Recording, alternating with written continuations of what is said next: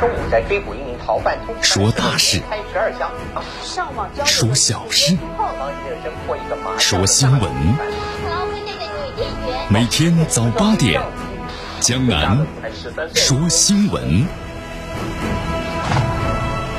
听奇闻异事，说酸甜苦辣，品五味人生。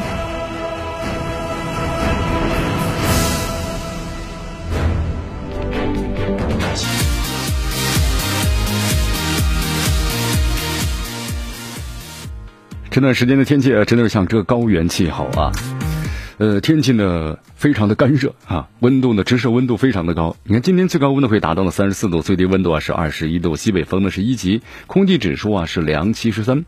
这段时间咱们感受？如果在太阳底下的话，那真是很多朋友说要被晒成鱼干了，是吧？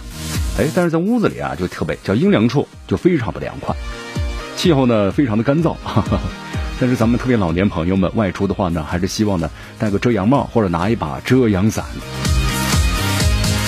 今天呢天气是多云见晴，最高温度啊是这个三十四度啊，平均温度呢是二十二度。所以说咱们看这个早晚的话，温差呢还是有点大，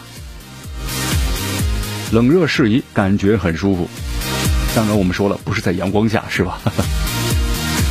来，我们来关注一下今天江南说新闻的主要节目内容。首先呢，我们一起进入的是资讯早早报。资讯早早报，早听早知道。美国发布了针对华为公司的出口管制的新规，那么商务部对此做出了回应。美国不想还欠中国的钱了，他敢这么做吗？专家对此做出了答复。今天的今日话题呢，将能和咱们收音机前的听众朋友们谈一谈，这次敲诈敲到了特朗普的头上，谁敢敲诈特朗普啊？对，有人，谁呀？谁呀？黑客！哎，这到底怎么回事呢？关注我们今天的今日话题。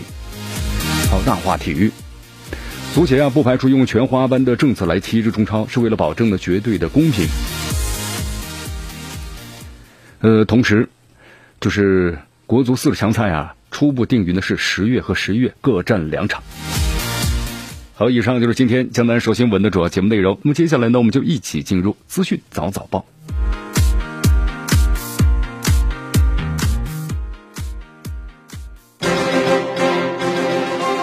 时政要闻、简讯汇集、热点评说、资讯早早报。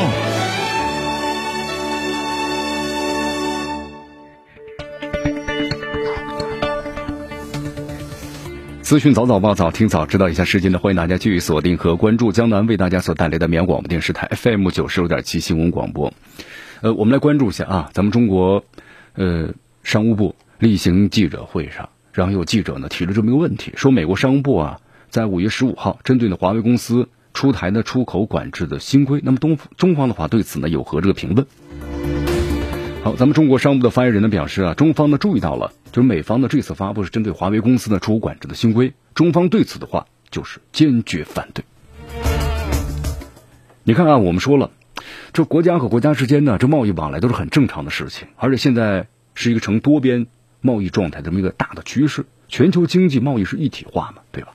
但是你看这美国的话，它动用的是国家力量，它用一个国家力量去对抗一个企业，而且借口是所谓的国家安全，滥用出口管制等等相关的措施，对不对？对他国的特定企业持续的打压还有遏制，这就是对市场原则还有公平竞争的一个破坏啊！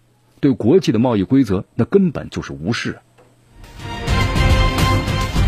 好，但是我们话说回来了，现在整个的一个贸易经济全球一体化的话，都是你中有我，我中有你，对于任何的国家都是如此。所以说，美方这么做的话呢，你损害了中国的利益，那么同样你也损害了美国企业的利益，也损害了其他国家企业的利益。所以说，美方啊，立即停止这样的一种做法吧！啊，你看现在感觉这个美国有点歇斯底里，是不是？中国在不断的和平崛起、发展和壮大，这美国它心急呀。他发现自己采用任何的方式都不能阻挡中国的这样的脚步，真的是歇有点歇斯底里的这样一种感觉了。好，所以说咱们中国呢也将采取一些必要措施，坚决维护中国企业的合法权益啊！你看，对于咱们中国来说呀，我们在发展的道路当中肯定要经历这样的阵痛，就是被别人呢卡脖子。你看美国，我们说了，它针对的仅仅是华为吗？其实不，不仅仅是针对的华为，它针对是咱们中国制造二零二五。其实按照正常的发展这么一个趋势的话，到了二零二五年，咱们中国制造业能上一个新的台阶，整个工业体系化，的完全的一个一个大规模的个改造和转型。同时还有就是，咱们中国的经济体量能用五到六年的时间超越美国啊。虽然美国现在是一年 GDP 二十万亿美元，咱们中国呢十二点七万亿左右，但是咱们中国每年的增长速度是远远高于这个美国的。按照咱们中国每年的 GDP 增长的增速是百分之六到百分之七，那咱们中国呢就完全的有望是五到六年之内可以超越美国，就二零二五年。所以当咱们中国提出二零二五大国制造的时候，你看从那个时候开始，美国是不是有点慌了呢？美国突然发现中国怎么变得如此的强大了？那从那个时候开始，对中国的各种的这个压制就来了，对不对？中美的贸易摩擦就开始了。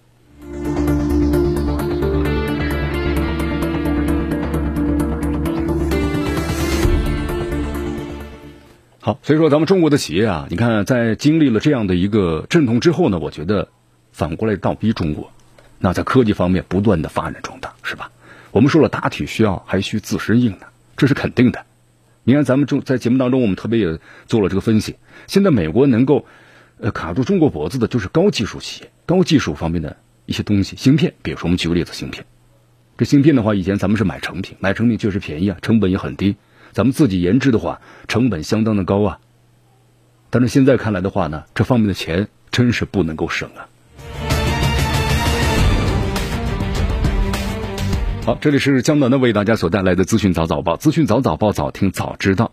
我们再来继续关注呢下面的消息。好，这段时间的话呀，有这么一条消息啊，在这个网上呢特别的流传，不知道大家看了没有？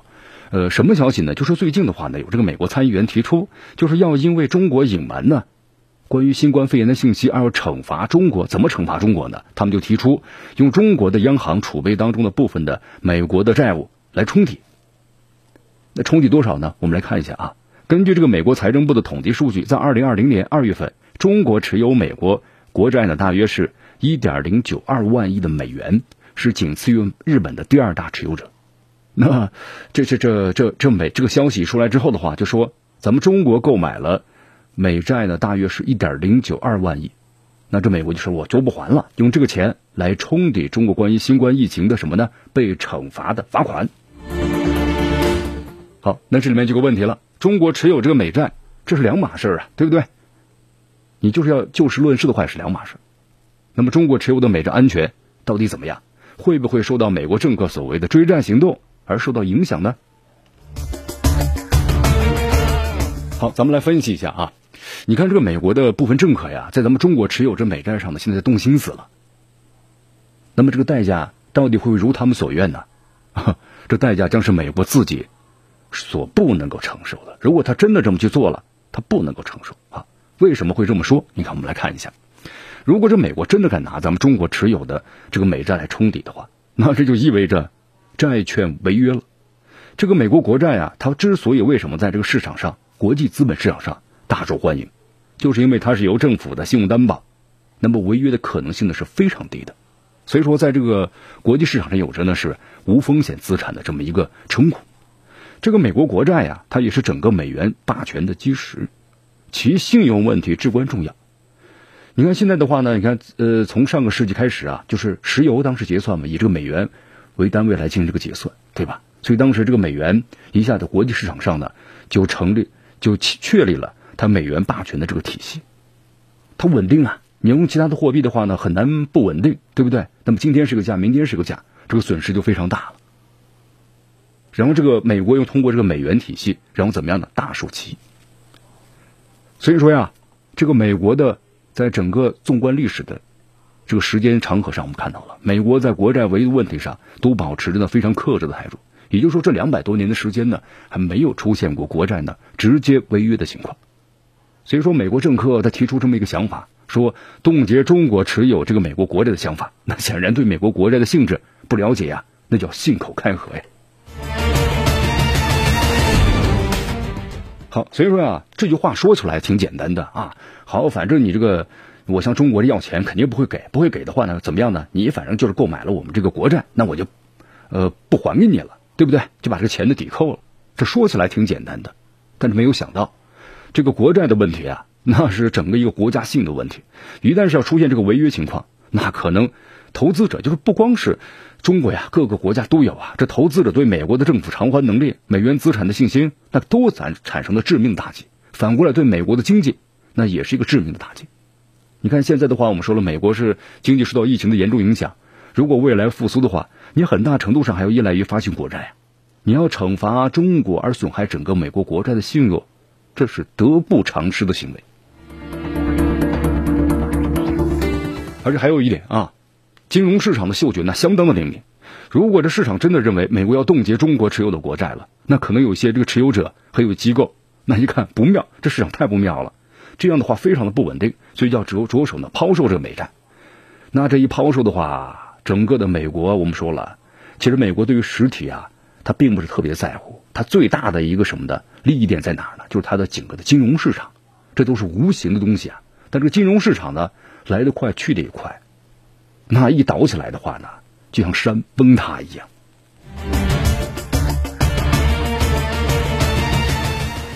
好，所以说呀，你看咱们中国持有美国国债呀，这风险呢还是市场类的风险啊，就是汇率啊、利率啊或者市场风险等等。但这个呢，我们说了，都可以通过市场的管理手段来规避一下。所以说，这个美债呢依然是流动性比较高，就现在看来安全性比较高的资产。所以咱们没有必要呢受这么一两个美国政客呀就不断的的信口开河叫嚣的影响，抛售美债这个选项呢要慎重啊。那么否则反过来对咱们的利益呢也会造成这个相应的损害。好，最后总结这么一句啊，如果这美国肆意利用手中的权力伤害中国在美国的资产，咱们先不说咱们中国的反制吧，其行为本身的后果，那就是搬起石头砸自己的脚。好，继续锁定和关注江南为大家所带来的资讯早早报，迎着晨光，看漫天朝霞，好的心情，好听的新闻，走进江南说新闻，新闻早知道。与江南一起聆听江南说新闻。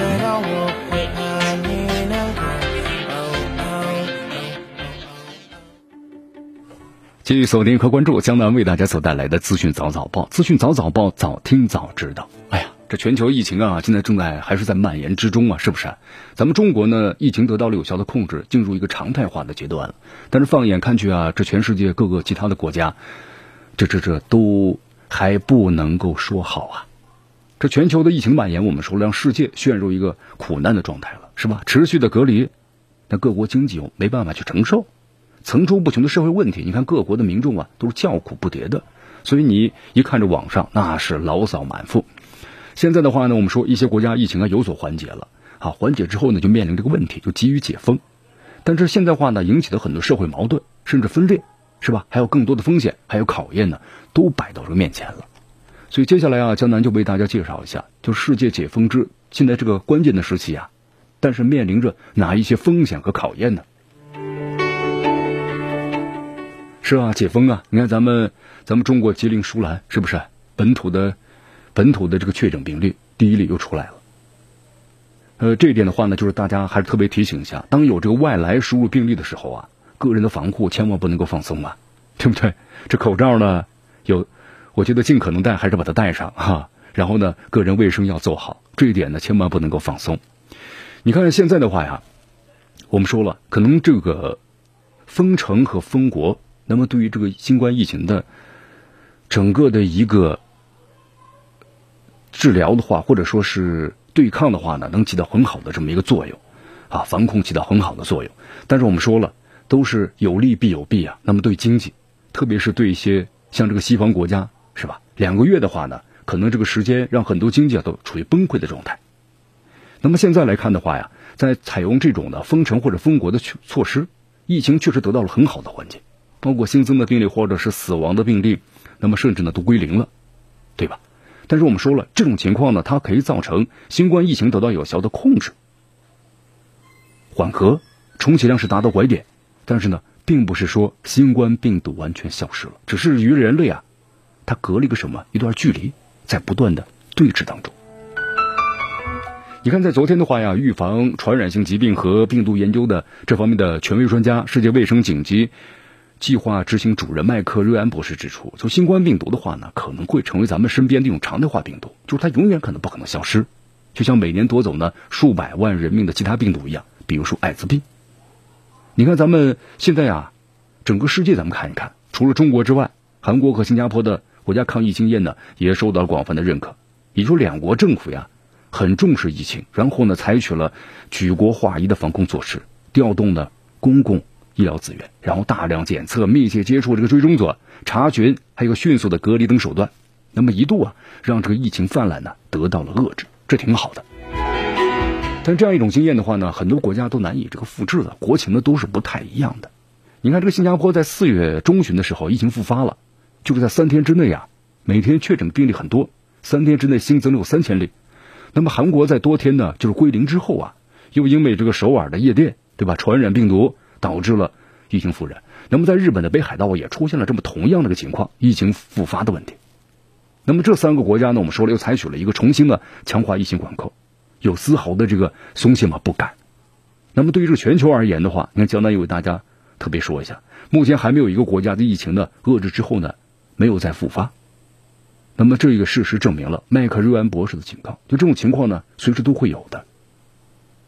那么全球的经济，这是一个现在现在面临的很严重的问题啊，在这个逐步解封之后，是不是要起死回生的？你看这里，江南这边有有一组这个数据啊，根据不完全的统计，新冠疫情造成了全球是十三亿人失业，这不是仅仅是。我们说了经济问题了，可能带来社会问题了，对吧？大到国家怎么去复苏，是不是？小到中小企业、个体经济、家庭怎么来维持生计？你看，从这个欧洲国家啊，虽然是慢慢的开始解封了，但是工商业呢，呃，虽然也可以营业了，但是员工很难找，顾客也很难找，对吧？订单更难找了，但是房租照旧，成本照旧。你看英国、法国、瑞典等国的农庄啊。他们在以前的话都是依靠这个东欧和中东的东北飞呃东北飞的这个劳工，但是疫情发生了之后，各个国家采取了这个封闭国门的措施，那么外来的这个打工者没了，然后错过了自然的播种季节，农庄也只能关闭了，对吧？涉及到这个农产品的还有水果呀供不应求，你看美国当局啊是开放了禁足令，那么大量的这个餐馆还有咖啡店和酒吧那都是门可罗雀。你看，从这个发展中国家，我们再来说一下吧。孟加拉国的疫情呢，并不算是特别严重，但是引发的经济问题那是相当的严重啊。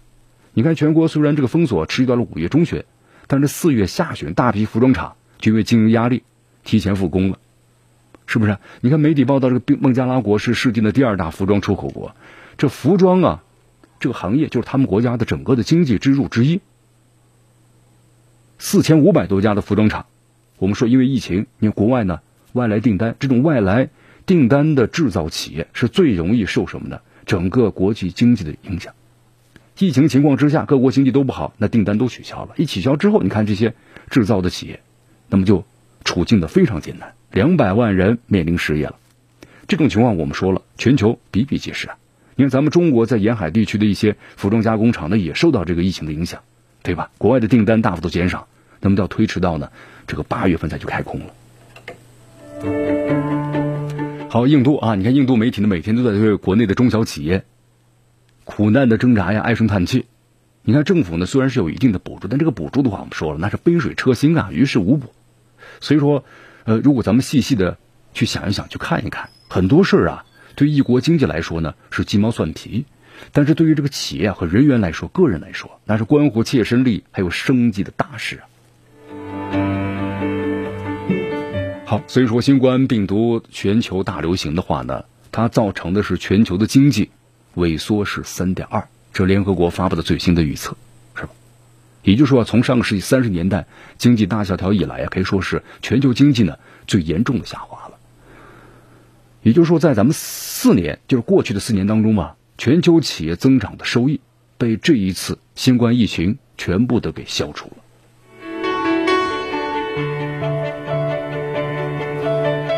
好，在非洲的话，我们再来关注一下啊。你看，非洲呢，现在已经整个地区啊，没有一个无病的国家了，就全部被感染了，死亡人数呢三千多人，整个确诊的病例啊，就是经过检测的得到的这个确切数字，大约将近是八万例。因为在这个非洲，我们说了，普遍是缺少一样，再加上国民呢，他没有正规的工作，封城封国之后啊，生存都是问题了。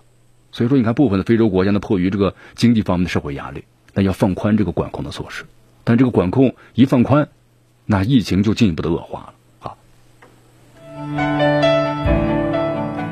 好，这个疫情的话，你看江南这么一说，对全球影响大吧？真的太大了。你看大国经济直接关系世界经济啊，是不是？真的是这样。你看中国和美国，世界第一和第二大经济体，呃，咱们这两个国家如果受影响的话，那全球整个产业链都可能要处于那崩溃的状态。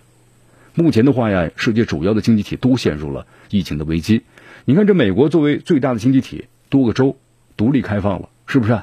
试图要重启经济，没办法呀。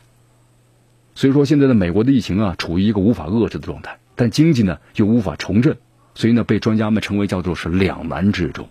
那么欧洲的话呢，三大经济体处于呢震颤之中。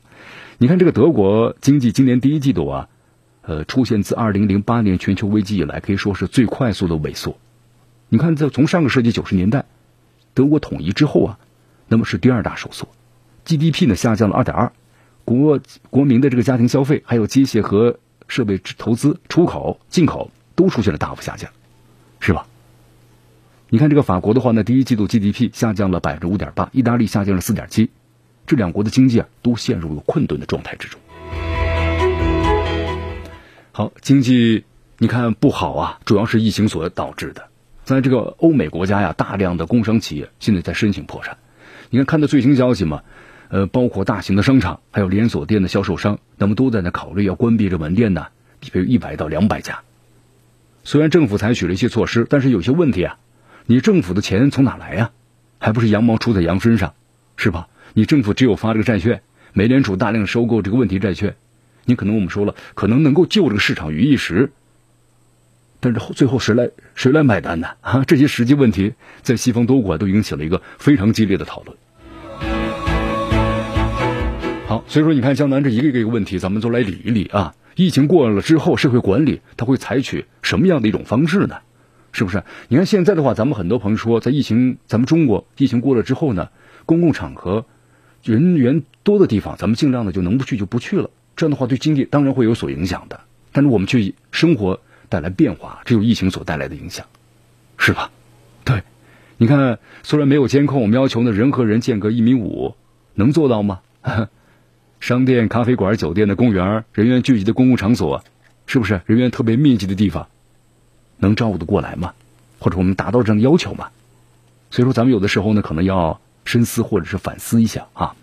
你看，欧洲还有是美国、欧美这些国家，呃，在以后城市规划必须要从呢防控疫情等方面重大事件出发，就是重新规划，尽量的变大呢为小一些。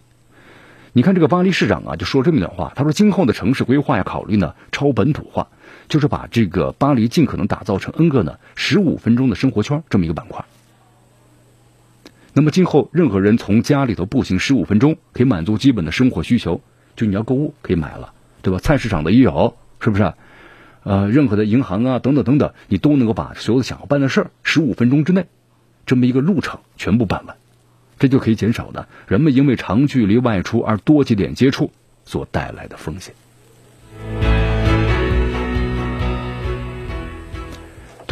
你看，像像我们四川这个绵阳，是不是？咱们绵阳这个城区的话呢，中心，你看中心点的话，慢慢的也在逐渐发生这个变化。哈，以前就一个中心点，那么中心点呢，我们称为叫钟摆式的城市。钟摆式的城市，你看这个这个钟摆呀，底下它不管是从左摆到右，还是从右摆到左，它总是一个很固定的这么一个模式。所以这样的话呢，会在某些特定的时候啊，造成这个中心点呢非常的拥堵，就大家都来到这个点上来了，是吧？所以说，在以后的话，这个城市的规划，那么确实应该是以十五分钟的生活圈为板块进行的打造。哎，我觉得这个想法呢，确实挺好的。好，咱们不说这个十五分钟嘛，咱们再长点，二十分钟也可以啊，是不是啊？二十分钟，咱们从购物、医疗保健到体育运动，然后呢，再从这个什么呢？呃，购物或者其他的金融服务，那么各个呢都可以啊，完全的实现。我觉得这样的挺好的。呃，因为咱们如果太过于集中的话，隐患呢确实非常多，在以后的话呢，完全不太适合整个社会，这和人类的发展。所以说，痛痛定思痛嘛，亡羊补牢也为时不晚的，对吧？好，继续锁定和关注江南为大家所带来的资讯早早报，时政要闻、简讯汇集、热点评说、资讯早早报。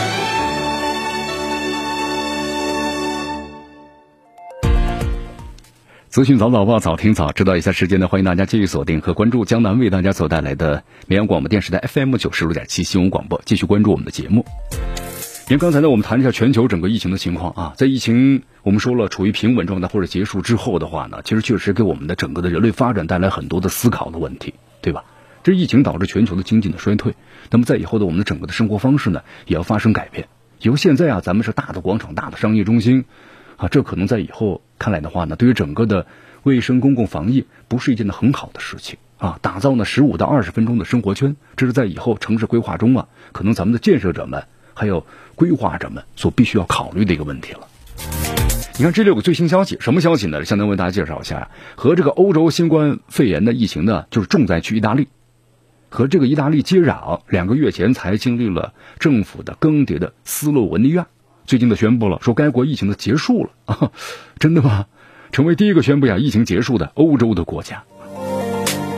先为大家介绍一下啊，斯洛文尼亚的整个疫情期间确诊病例呢一千四百六十五例，死亡是一百零三例。就它的病毒感染率啊都是非常非常的低的啊。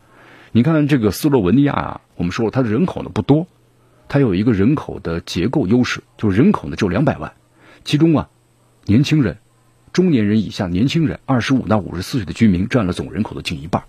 我们说了，新冠疫情的话呀，特别针对这中老年人啊，危害死亡率是非常高的，所以它有个人口优势。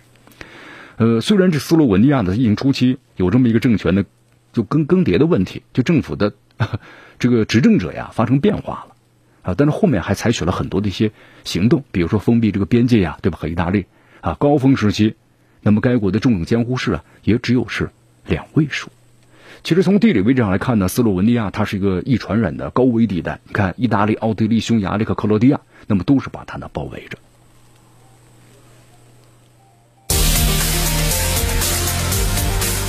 好，当然我们说了啊，像这个斯洛文尼亚呀，老龄化程度呢相对来说低一些。我们说了，青年人和中年人占了是绝大的一半以上，而且他们这国家只有两百万人口，人口很稀少啊，人口的密度也非常的低，每平方公里呢才一百多人。你看，意大利人口的密度都是每平方公里二百零六人，所以人口密度呢非常非常的低啊。所以这些原因啊，导致了较好的医疗设施、先天的人口优势。那么在疫情期间呢，斯洛文尼亚虽然也经历了一些波折，但是逐渐逐渐的怎么样呢？就出现了这个好转啊。那么这跟人口的这个结构和人口的数量还是有很大的关系。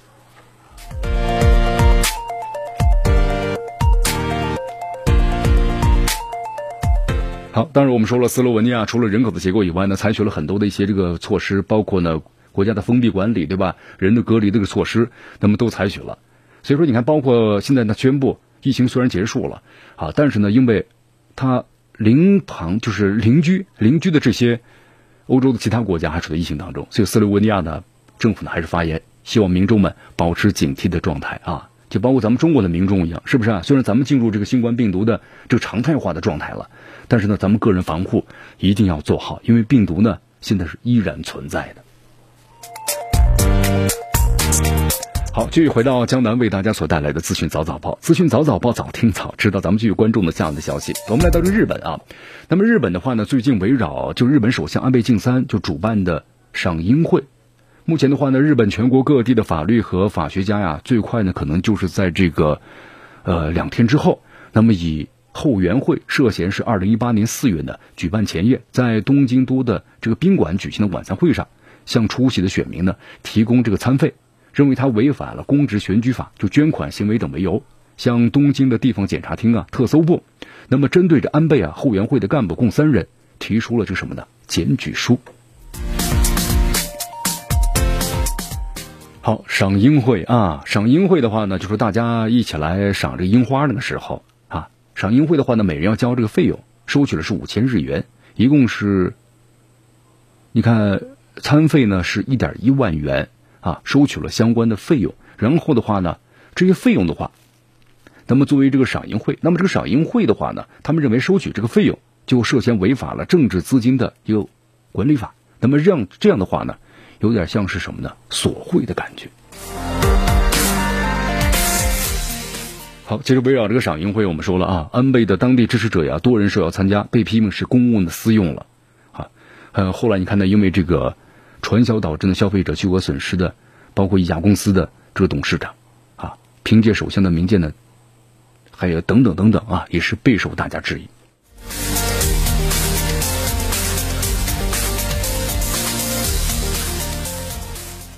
好，我们再回到这个美国啊，美国的话呢，在昨天。就是在部分的这个州啊出现呃解禁之后的话呢，就连续发生了这个枪击的事件。你看，在纽约市的警方啊，消息人透露，呃，在刚刚逐渐逐渐要解禁的时候呢，在纽约市之内，那么枪击事件就刚刚过去的周末和去年同期相比呢，增加了百分之一百八十八，啊，两个小时之内呢就发生了五起枪击事件。你看，所以专家们就说了嘛，这原因就是因为天气呢回暖了，还有过早的放宽了限制措施，而导致了这样的枪击事件的发生。好，其实你看这个美国的警察局前警长啊贾康内说了这么一段话，他说人们现在呢没有这个耐心啊继续待在家里头了，越来越多的人走上街头了。你看你没有工作，没有学校，没有游乐场，那么这些就是这次枪击事件，对吧？灾难的根源，我没有工作，没有收入怎么办呢？那我只好拿枪去抢劫了。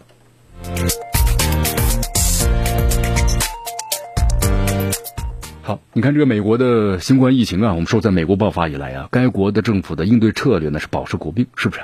那总统特朗普成为了众矢之的。你看这个美国总统特朗普呀，那么最近在国内的话呢，那部分人是对他越来越失望了。呃，北爱尔兰的高尔夫球手，现在排名世界第一的这个罗里麦克罗伊，那么近日在一档高尔夫球节目的这个直播当中啊，他表示，他说呢，就算是受到邀请，也不会考虑啊和特朗普的打球。他为什么不愿意和特朗普打球呢？他说，因为在疫情期间，他的表现不像是一个领导人，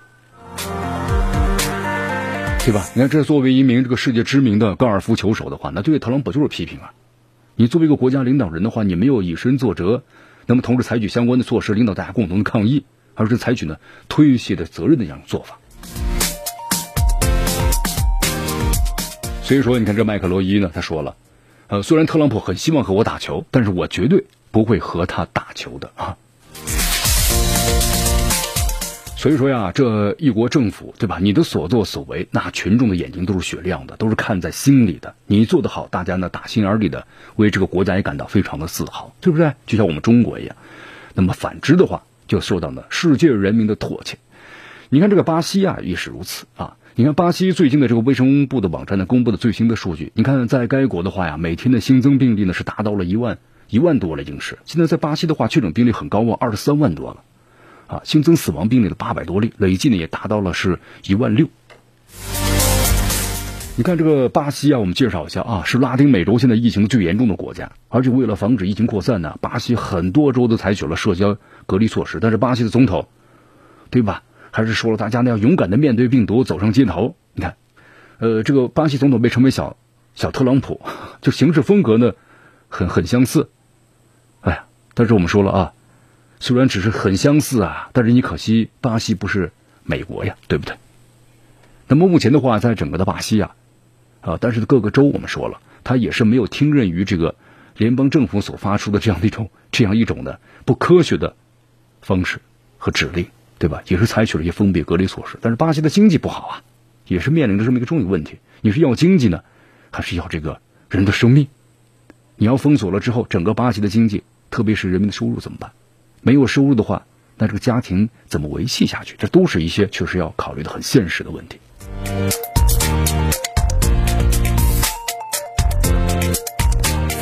好，继续回到江南为大家所带来的资讯早早报，资讯早早报，早听早知道。继续锁定 FM 九十六点七绵阳广播电视台新闻广播。迎着晨光，看漫天朝霞，好的心情，好听的新闻。走进江南说新闻，新闻早知道。与江南一起聆听江南说新闻。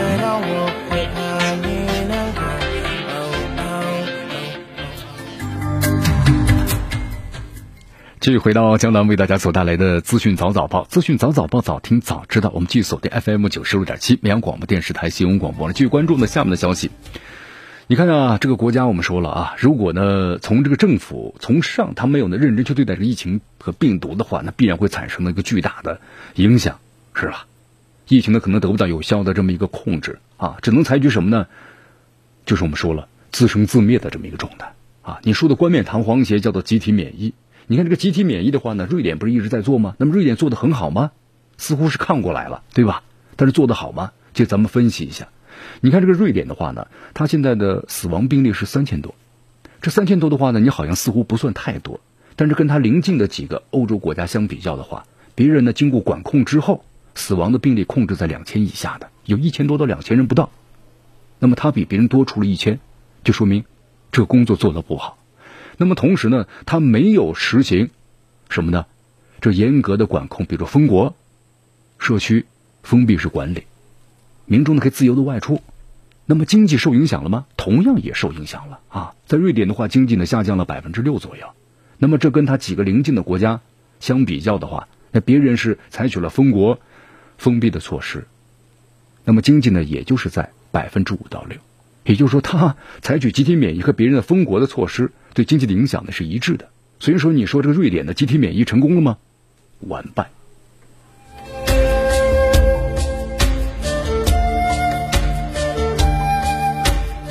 对啊，你看像美国这样的一种霸权强盗的逻辑式的国家，它可以推卸责任呢。美国总统特朗普推卸是中国病毒，对不对？那现在呢，显各项的证据都显示，可能是美国最早出来的，是吧？你看，包括呢，美国之前所关闭的一个实验室，国家没有做出任何的解释，这个实验室那是不是所研制的病毒泄露出来或怎么样了呢？那么都有这个严重的问题啊！现在是。好，你看在昨天呢。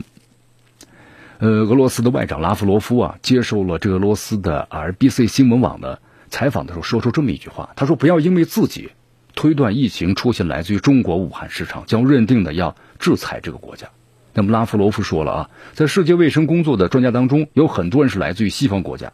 那么所谓的中国等非西方国家恶意利用世界卫生组织获利的说法，咱们注脚。世界卫生组织很多专家是来自西方啊，那么这些西方人不可能是听命于中国的。对不对？所以他们的说法呢更加的科学。那么像这些所谓的西方国家说了，中国利用世界卫生组织获利，这个说法你能靠得住吗？能站得住脚吗？完全不能够。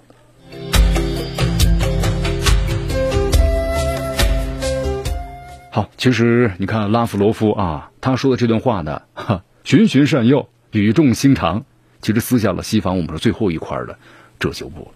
你看，这美国想和西方国家政府的这个逻辑啊，就任何国际组织，就好像意思就说呢，只要不受你们操控，不符合你们利益，不代表你们的这个声音啊，就不符合你们的需求。那么这个国际组织就是被中国和俄罗斯操控了，对不对？